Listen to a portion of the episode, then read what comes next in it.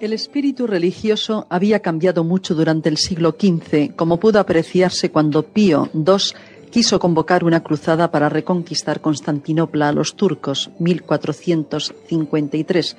Nadie acudió a la llamada del Papa. La mentalidad medieval que había hecho posible las cruzadas había sido sustituida por una distinta. Los deseos imperiales de los papas medievales se esfumaron definitivamente en el siglo XVI. Adriano VI, apoyado por el emperador Carlos V, fue el último pontífice que tuvo aspiraciones europeas. Los papas siguientes se convirtieron en príncipes italianos preocupados por los problemas internos de sus territorios como cualquier otro príncipe europeo. Alejandro VI Borgia, Julio II de la Rovere y León X Medici, a quien vemos en la imagen, son los ejemplos más claros de este pontificado del XVI, extraordinariamente preocupado de la política romana y despreocupado de los problemas europeos.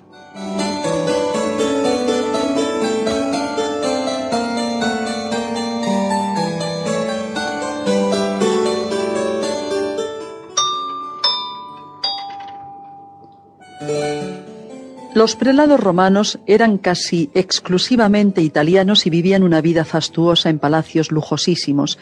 La Roma del XVI ha pasado a la historia como ejemplo de vida libertina y desordenada. Siete mil cortesanas vivían por aquel entonces en la ciudad eterna y los prelados no tenían reparos en pasear públicamente a sus amantes. Los obispados europeos fueron poco a poco relajando la moral tal como veían hacerlo a Roma. Los cargos eclesiásticos eran un negocio productivo para los nobles europeos que procuraban conseguir algún cargo de estos para sus hijos o familiares más cercanos. Obispados y arzobispados se daban a gente seglar, incluso a gente de armas. Entre los generales que Luis XII llevó a la guerra en Italia había dos arzobispos, tres cardenales y cinco obispos.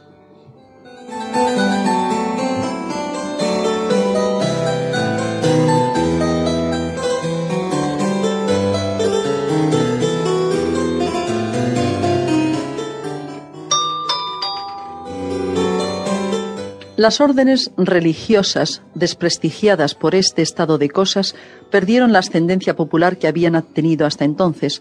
Solo los dominicos, encargados de la Inquisición, siguieron gozando de gran temor, aunque no de respeto. Los dominicos habían empleado la Inquisición contra todas las herejías anteriores, principalmente contra los albigenses, los loyardos y los usitas.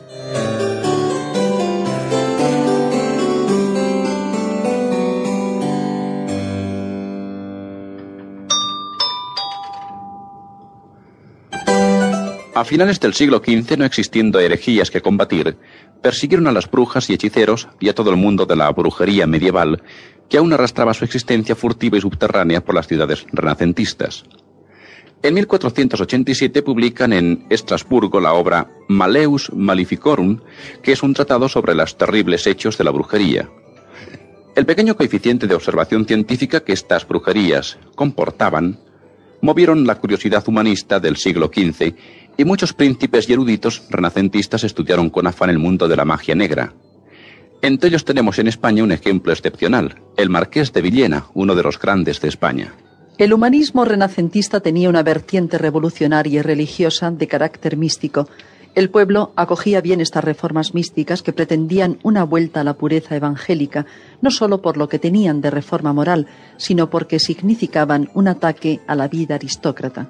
La imprenta con su facilidad de difusión de la obra escrita, extendió la lectura de la Biblia y los Evangelios a todos los ámbitos.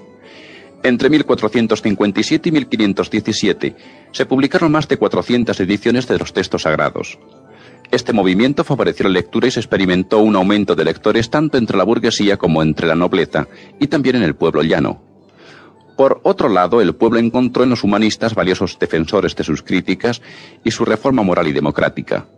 La tolerancia y el reformismo moral y religioso se convirtieron en un lugar común para todos los europeos y penetraron hasta la misma Roma. Erasmo de Rotterdam fue el más eficaz publicista de estas ideas.